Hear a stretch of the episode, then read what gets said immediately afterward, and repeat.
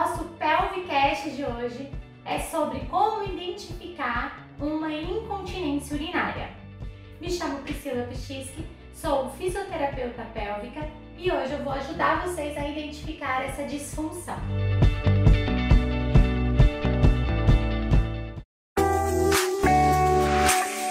Infelizmente, algumas mulheres ainda pensam que perder xixi é normal e que faz parte de um processo de envelhecimento.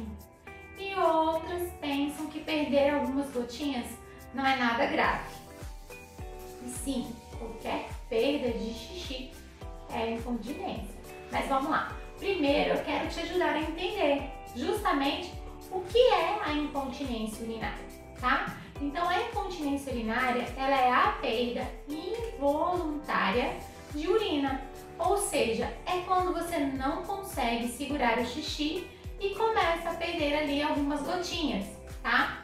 E como sendo ainda algo muito pequeno, você acaba ignorando, tá? Essas pequenas perdas e geralmente não procura ajuda nessa fase. Isso é considerado uma disfunção e ela é progressiva. Então, o que hoje você perde algumas gotinhas, amanhã você vai estar perdendo uma quantidade muito maior de xixi. Então, como identificar essas perdas? Então, primeiro, se você perde xixi antes mesmo de chegar ao banheiro, tá? Se você perde xixi, é, pequenos jatinhos, né? Ao tossir, espirrar, pular, ou até mesmo uma mudança de posição. Exemplo, ah, vou levantar aqui da cadeira, perdi xixi. Então, e quando você também não consegue segurar por mais de um minuto, é um sinal de, de incontinência urinária. E outro também é se você segura esse xixi por muito tempo. Quem fica em mais de 4 horas sem ir ao banheiro também pode desenvolver incontinência urinária, tá bom? E aí isso tudo acontece por quê? Primeiro, pode acontecer devido a um assoalho pélvico, né, a musculatura pélvica fraca, musculatura muito rígida, porque a musculatura muito rígida, ela não tem condição de exercer a função dela, que é contrair e relaxar, então ela não consegue segurar o suficientemente o xixi, tá bom? E também tem outras disfunções que levam à incontinência urinária, como por exemplo, postura, uma postura errada, uma postura inadequada, pode desenvolver uma incontinência urinária.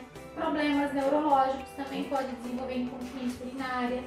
Nós temos alguns problemas que facilitam essa perda de xixi. E a notícia boa é que tem tratamento.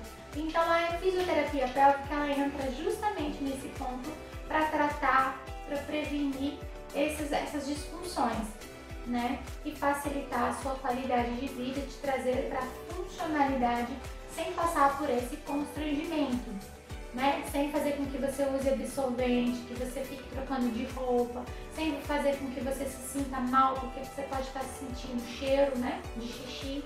Então a fisioterapia pélvica traz de volta a sua funcionalidade. Usando, nós podemos usar aqui na clínica principalmente, né? Aqui na clínica pélvica, nós utilizamos alguns recursos, por exemplo, biofeedback, usamos eletroestimulação, usamos a cinesioterapia, correção postural, tudo isso com a intenção de tratar e de prevenir uma incontinência urinária.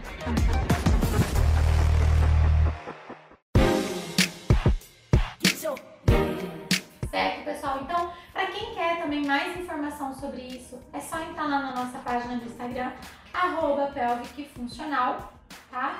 E lá a gente tá falando bastante sobre isso, inclusive essa semana. Então não dá para você perder a, a no, nossos posts dessa semana. Um beijo, espero ter ajudado vocês. Então, se você está passando por essas situações, pode ser sim uma incontinência urinária, vale a pena investigar. Tchau, tchau, pessoal!